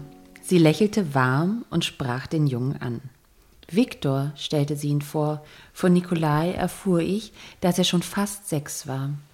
Die beiden unterhielten sich eine Weile, dann wandte sich der Anwalt wieder an uns. Ihr gefällt ihm, sagte er dann, und er würde mit euch gehen. Gott, das ist so traurig. Mir rutschte das Herz in die Hose. Aber, aber, mehr brachte ich nicht heraus. Ich musste ihn doch fragen, erklärte Nikolai. Oder hat euch der Mut verlassen? Ich könnte es verstehen und niemand würde euch Vorwürfe machen. Oh, das ist aber passiv-aggressiv, oder? Er hat recht, sagte Leander. Deshalb sind wir doch hier und irgendwann müssen wir eine Entscheidung treffen. Mit Tränen in den Augen stimmte ich ihm zu. Als Nikolai ihn noch einmal ultimativ fragte, sah Viktor mit großen feuchten Augen die Heimleiterin an, rannte zu ihr und umarmte sie heftig. Sie verabschiedeten sich. Er ist der Sonnenschein in diesem Haus, erklärte der Anwalt. Während ich mit dem Jungen an der Hand ein wenig vor dem Gebäude spazieren Eure ging, Gesichtsausdrücke am Tisch sind gerade echt alle sind so, Ich habe was? vorher fast geweint. Es ist wirklich Bei diesem gesehen. versteckt sich hinter dem Bettchen. Was, was mir auch gerade bewusst wird, ich meine, wir hinterfragen jetzt natürlich schon, ob wie real das alles ist und ich hoffe, dass es tatsächlich nicht so ist, weil die ja sehr random dahin kommen. Es sind halt irgendwie Leute aus Deutschland mit Kohle in der Tasche und schauen eh nett aus und so, aber you never know, was für crazy people dorthin gehen und relativ leicht sie da Kinder mitnehmen können und oh, what the fuck passiert, das kann ja keiner. In Deutschland ist halt dieses Prozedere offensichtlich sehr kompliziert und langwierig und dödelt, aber das hat ja einen guten Grund, ne? Und dort ist es halt so beliebig so, gibt da, wenn es solche Leute wie sie nicht gäbe, na, dann ging es den armen Kindern noch viel schlechter. So Sho- Shopping halt. also ich habe keine Ahnung, wie es in ja, und Rumänien ist. Missbrauchsunterstützend, Ja. meiner Meinung nach. Also ich auch, weiß ne? nicht, wie es in Rumänien ist, aber ich habe mal äh, einen Dokumentarfilm gesehen über, äh, ich weiß gar nicht mehr, irgendwie Nepal oder es war ein asiatisches Land, wo es wirklich auch um solche Kinderheime ging und wie sehr die auch dafür da sind, um Geld zu erwirtschaften und teilweise eben auch ähm, die Situation in den Kinderheimen bewusst schlecht gelassen wird, obwohl es hohe Einnahmen gibt durch Leute, die dann eben sich Kinder suchen und die sind dann dort und denken dann, oh, ich muss jetzt hier ein Kind retten. Mitleid, Also die, da wird das Mitleid gefördert, da wird auch Leute, also das ist wirklich ganz dramatisch. Also So diese, perfide, ha? diese ähm, Sklavenhandel. Aber so- Marktgeschichte so klingt ist das gar nicht bisschen, genau. oder? Und ich weiß nicht, ob es in Rumänien auch so ist, aber ich habe auf jeden Fall mal einen Film Mhm, gesehen, der das behandelt hat und das war ähm, hochdramatisch und eigentlich genau wie hier. Wo war ich denn jetzt? Er ist der Sonnenschein in diesem Haus, erklärte der Anwalt. Während ich mit dem Jungen an der Hand ein wenig vor dem Gebäude spazieren ging, erledigte Leander den Schriftkram. Und natürlich müssten wir einige tausend Euro zahlen, aber nicht an das Waisenhaus, sondern für die sehr rasche Bearbeitung der Adoptionspapiere. Hm, alles klar. Das Geld muss ich morgen auf dem Jugendamt abgeben, erläuterte Nikolai. Ich hatte mit viel höheren Kosten gerechnet. Ich nahm 2000 Euro in 50er-Scheinen und umarmte die Heimleiterin, der die Trennung von Viktor ganz offensichtlich ebenso schwer fiel wie dem Jungen selbst. Ich gab ihr das Geld in die Hand. Multumesh, sagte ich. Danke. Das einzige Wort, das ich aus dem Wörterbuch behalten hatte. Sie hob abwehrend die Hände, doch ich drückte sie noch einmal, nickte ihr freundlich zu, und so verließen wir vier das Waisenhaus. Zwei Erwachsene, die bis in ihre Grundfesten erschüttert waren, ein Erwachsener, der versuchte, die Situation so pragmatisch wie möglich anzugehen, und ein kleiner Junge, dem eine Reise ins Ungewisse Und bevorstand. einer, der gerade sehr viel Geld verdient hat, oder ne? Irgendwie. Nicht so viel. Gar nicht so viel, es waren noch 2000 Euro über fürs äh, War Waisenhaus. gar nicht so teuer, das Kind. Das sind nämlich die Guten, unsere, unsere Protagonistinnen hier. Nikolai setzte uns in der Innenstadt in einem alten, wunderschönen Café ab und sagte, er hole jetzt die Papiere und käme in einer halben Stunde wieder. Nach seiner Rückkehr zeigte er Viktor seinen Ausweis, der sicher gar nicht wusste, was das war, und brachte uns dann wieder zum Flughafen. Ich habe ihm eingeschärft, den Zöllnern beim Abflug überhaupt keine Antwort zu geben, außer dass er euer Sohn sei. Ich danke euch für alles, macht es gut.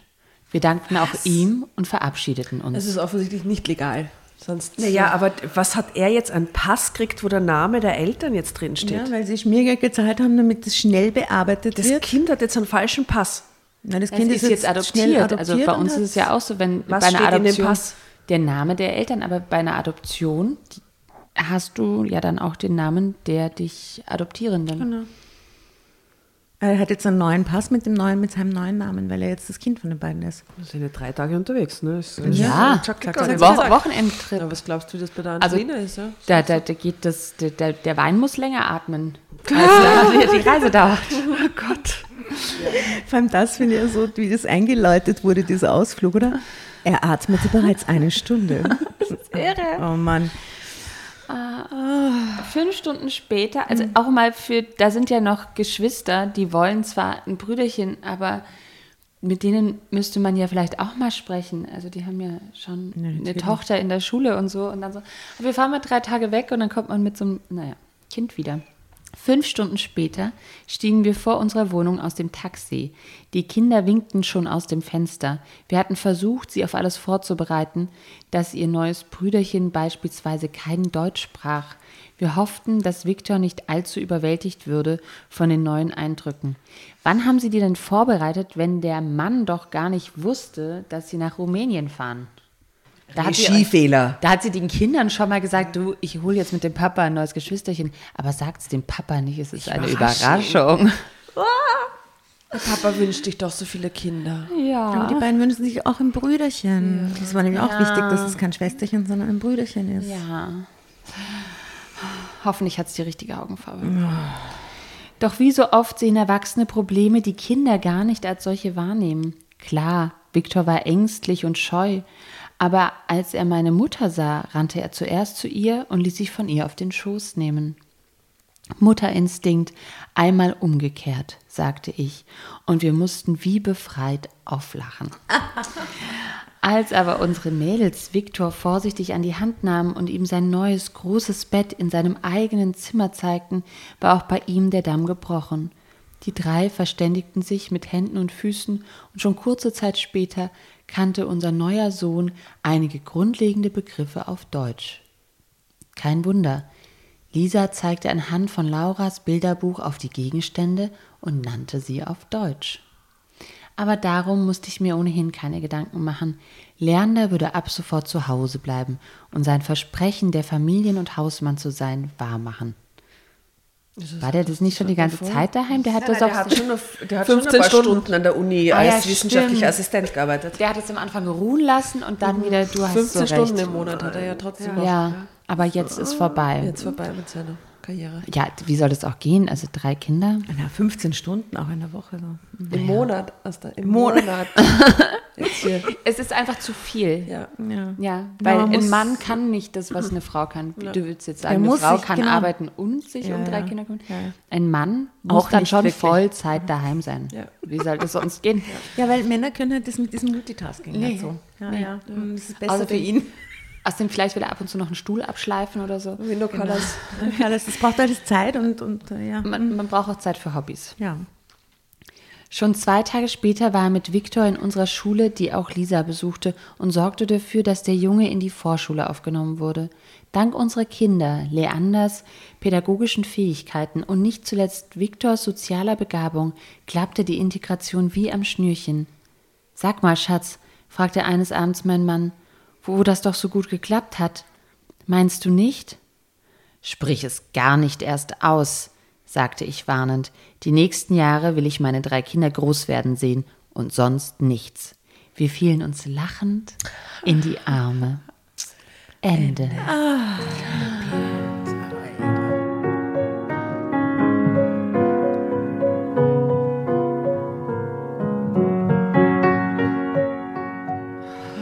ist alles so schlimm. Also es ist wirklich schlimm. Und, und jetzt die anderen sechs Kinder ist irgendwie jetzt eh wurscht. Das ist wurscht. Ja, Gott Das war Dank. ihm jetzt Wenigstens auch zu aufwendig. Da musste er wohin fahren und so. dann also wenn sie, wenn sie bereit wäre zu gebären, wäre er da voll Eh, dabei. dann werden Nein, er wird schon noch mal wollen. Ja? Also weil, ja. obwohl ich mich eh gleich gefragt habe, warum, also wenn man schon da ist, vielleicht ja, ist es billiger im Doppelpack. Doppelpack mit dem. Ja, Geschwister hätte man nehmen können. Und jetzt haben sie doch schon einen super Kontakt da mit dem Nikolai, oder? Sicher auf WhatsApp jetzt befreundet, kann, man- kann man ihm mal schreiben zwischendurch. Auch die Frau vom, von dem Heim. Die Ach, haben sie ja, auch. Ja, du hast recht. Ja. Die sind schon auf LinkedIn sie gefolgt. Da kann man easy. Ja, also das ging doch und mal zwischendurch einen kleinen Ausflug, vielleicht geht sie dann aus. Na, ich will gar nicht so zynisch sein. Ich, mich beeindruckt sehr, wenn Menschen sich für Adoption entscheiden. Ich glaube, dass das was ganz Wichtiges ist. Äh, Schade, dass, glaube ich, so wenig erfolgreiche Adoptionen dann stattfinden innerhalb von einem sehr bürokratischen System, wie es in Österreich ist oder auch in Deutschland. Aber dass es da dieses, dieses offensichtliche shady Meta-Universum irgendwie gibt, wo, wo das so, so was Marktartiges hat, so, das finde ich ganz, ganz, ganz, ganz furchtbar. Furchtbar. Es ist total arg, dass Kinder eigentlich so oft so rechtelos sind. Ja. Und es war ja auch bei dieser syrischen Welle 2015, mit der Flüchtlingswelle so, sind unendlich viele Kinder kommen und sie haben äh, tausende Kinder nicht mehr gefunden. Du die waren wie vom ist. Erdboden Ja. Mhm. verschluckt und kein Mensch weiß, wo die sind. Ja? Also diese Kinder, die ohne Eltern sind, die haben einfach niemand, der ihre Rechte vertritt. Ja? Vielleicht in der Masse, dass sich dann irgendjemand ihrer annimmt, im Allgemeinen, Mhm. aber so als Einzelnes, als Individuum bist du quasi ja, im freien Spiel des Lebens. Ja? Muss der Klick haben dann, ja. Und es ist ja auch eben spannend, also wenn man sagt, es ist so kompliziert in Deutschland, dann betrifft eben dieser Schutz von Kindern, der kann jetzt zu stark sein oder wie auch immer, das wäre mit Sicherheit zu diskutieren, einfach nur Kinder mit deutschem Pass. Und offensichtlich kann man ganz einfach, ähm, wenn man ein Kind irgendwo anders adoptiert hat, mit diesem Kind hier einreisen und sagen, ja, das ist jetzt meins und das habe ich mitgebracht und dann wird überhaupt nicht geschaut. Also uns dürften doch ruhig als Staat auch die Kinder interessieren, die nicht mit einem deutschen Pass nach Deutschland kommen. Und das fehlt hier ja komplett. Also da geht man dann einfach kurz zur Schule, meldet das Kind an und dann ist irgendwie alles fein. Finde ich, seltsam. Ich frage mich halt, ob das wirklich die Realität ist. Naja, es ist natürlich auch sehr verkürzt. Ne? Wie Wir sind ja immer noch beim Kälteuniversum. Jetzt kommen wir mal ein bisschen runter. Es ist ja trotzdem. Ja, naja. Also- ja, aber wer weiß, wie, wie verkürzt das ist. Ne? Also es ist sicher verkürzt, aber da, da glaube ich, hat die äh, Sarah Lisa schon recht, dass, das, äh, dass es einfach wirklich Kinder mit deutschem Pass schützt, was natürlich schon ein Wahnsinn ist. Also das stimmt fix. Ne? Absolut. Es ist, ja, ja, genau. Also im Endeffekt ist es, äh, hat man das jetzt auch gesehen nach der, im Ukraine-Krieg und was, wie da Kinder und Familien gekommen sind, wie ähm, da die, die Mechanik äh, schützen zu wollen, äh, einfach viel größer war als jetzt zum Beispiel, wenn jemand aus Syrien, aus Afghanistan oder aus Afrika kommt, dann ist das, ähm, die, Stimmt. die Bewertung ist dann eine andere, sage ich jetzt mal ganz ähm, nüchtern. Und das ist allein schon wirklich schlimm. Und das zeigt halt auch viel, wie Leute, die in einer privilegierten Welt wie wir leben, ticken, wenn man das so bewertet und sagt, du ja, du nein. Und Voll. ja, das ist absolut nicht in Ordnung, aber ich glaube, dass das auch nie anders wird. Das hoffe ich schon, dass das irgendwann mal anders wird. Das ist ja ein Zeichen von Dummheit. Ignoranz. ja Von moralischen das- Abgründen und Dummheit Ja. ist das ja und, und, und, und auch von Kapitalismus. Und das Geld zusammenhalten für die eigenen Leute und so. Ja. Es ist, ja, und es ist natürlich auch tief rassistisch. Ja. Aber ich finde auch hier so interessant, weil sie ja wirklich schockiert sind oder schockiert beschrieben werden in dieser Situation in diesem Heim und eigentlich erklärt wird. Also ich finde die Darstellung der Eltern auf dem Land, die ihre Kinder in ein Heim geben, so absurd. Weil wer ja Kinder hat, weiß ja meistens, dass Eltern doch häufig ihre Kinder auch irgendwie leiden können. Und dass es ja oft auch einfach ein unfassbarer ökonomischer Druck ist, ein, eine unfassbar komplizierte Lage, weil irgendwie du Ernteausfälle hast oder noch ein krankes Kind oder wie auch immer.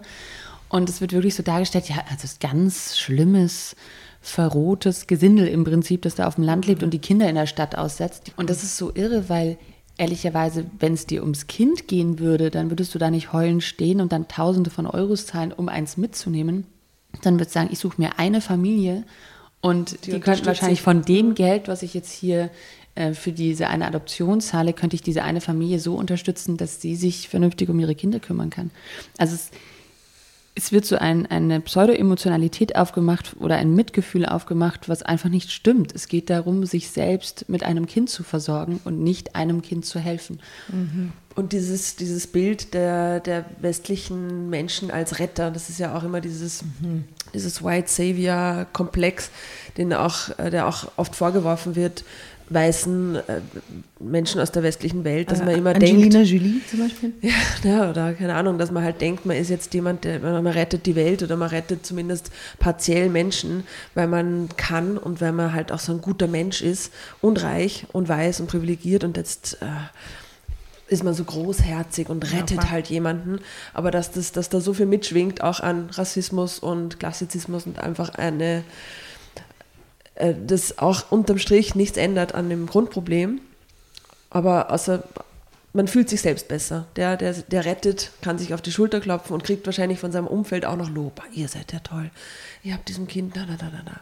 Und somit ist es eigentlich, geht es auch wieder nur um einen selber, dass man sich selbst besser fühlt. Ja, es ist halt, ist halt eine schwierige Situation. Was, was ist die Alternative? Sie holen das Ja. Kind nicht. Ja. Natürlich, ja. Also, also ihr wisst, Ja. jede, jede Möglichkeitsform, die da in so Paralleluniversen stattfinden könnte, außer allen Menschen, äh, sagen wir in Rumänien geht es ökonomisch besser oder so, ja. Aber was, was ist die Alternative, die besser ist? Ja?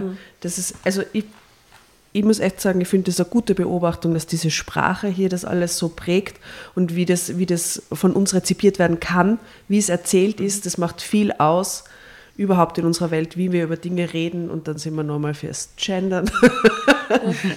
es macht was aus, wie wir über Dinge reden, sie darstellen und sie benennen. Ja? Und ähm, ich würde sagen, die Konklusion aus der Geschichte ist gar nicht, was ist besser oder was gibt es für bessere Möglichkeiten, sondern einfach, es ist wichtig, wie wir über die Dinge reden und dass wir das reflektiert tun und mit Empathie gegenüber anderen Menschen, woher und wie die auch immer sein mögen irgendwie. Ja? Sowieso und immer, egal in welchem Ja. Kontext. True that. Äh, ja, wer hat die Geschichte nochmal recherchiert, du? ich. War doch gute Geschichte. Ja, war eine Hat- hat gute gut Ja, es gepasst. passt, hat auf jeden Fall irgendwie auch mal ein anderes Thema aufgemacht, über das wir ja auch noch Stunden wahrscheinlich diskutieren könnten. Deswegen ja. Äh, ich habe trotz des ernsten Themas doch zwischendurch auch sehr gelacht mit dem Song vom Janosch. Großartig. ja. Ich möchte den Janosch an dieser Stelle herzlich grüßen. Ja. Toller Song. Wollen wir ihm Song. spontan ein Lied zurückschicken? Wir haben gerade Ferien. Wir haben gerade Ferien. Mama macht Ferien. Ausschlafen in Berlin. Sehr gut. Bussi, Schatzi. Lieber Janosch, dickes Bussi von uns. Liebe Sarah Lisa, es war fantastisch. Ich, Ich fand äh, es großartig bei euch. ja. Dankeschön. hat, hat uns auch sehr gefreut. Ich fand das auch schön, dass du so, ähm, du konntest das so gut zwischen dieser Ernsthaftigkeit und auch mit diesem Augenzwinkern zwischendurch. Ich glaube, das war eine Geschichte, die gut gepasst hat mit dir als Gast, habe ich das Gefühl. Ich fand sie auf Ähm, jeden Fall sehr äh, bewegend. Sehr bewegend. Sehr bewegend. So elf in der Früh, gell? Ja. War ziemlich right. Ähm, und könnt ihr euch erinnern, letztes Jahr mit unseren GästInnen haben wir immer gefragt nach einem ultimativen Berlin-Tipp. Ah ja. Für die, für die Drama Carbonara-HörerInnen, die äh, vielleicht auch Berliner, man weiß ja als Berliner nicht alles. Hast du irgendeinen coolen, ultimativen Berlin-Insider-Tipp? Essen oder Ein schöner Sachen machen, Spaziergang, ja. ein crazy Oder- Platz. Gute Ausstellung. Wäre für mich toll.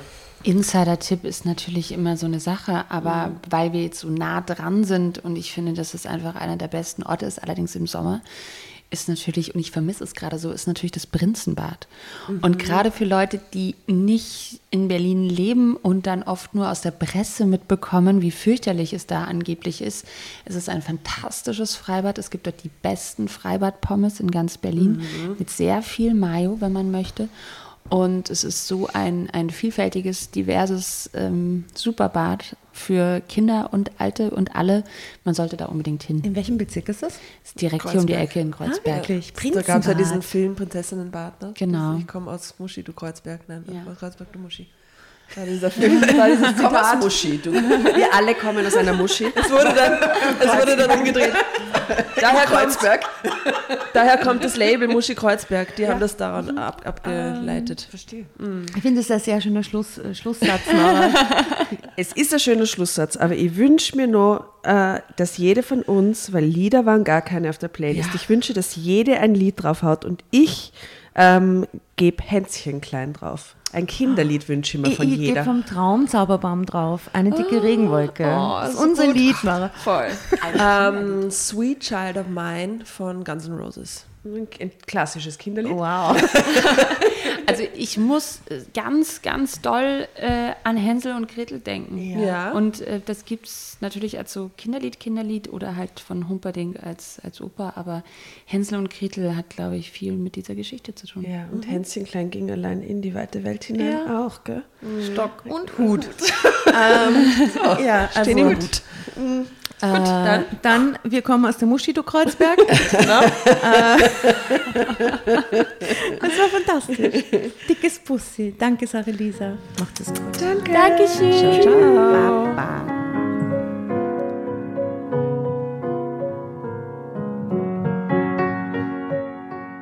Und bevor ihr euch jetzt verabschiedet, wünschen wir uns noch ein, zwei, drei Dinge von euch. Und zwar erzählt euren Freunden, euren Omas, euren Tanten von uns und folgt uns auf Instagram und Facebook äh, oder schaut vorbei auf www.dramacarbonara.at, um alle dramatischen Wendungen aus erster Hand mitzuerleben. Falls ihr noch nicht dazu gekommen seid, abonniert uns auf Apple Podcasts und Spotify und schreibt uns auch gerne eine Bewertung. Wir freuen uns darüber wie wahnsinnig und für andere Hörerinnen ist es auch eine tolle Entscheidungshilfe. Und zuletzt, helft uns bei der Recherche. Die Hefte gibt es in jeder Trafik und wir freuen uns über eure Fundstücke in unserem Podcast Drama Carbonara laut und kommentiert vorzulesen. In diesem Sinne, ciao, Bussi, Baba und Viert euch!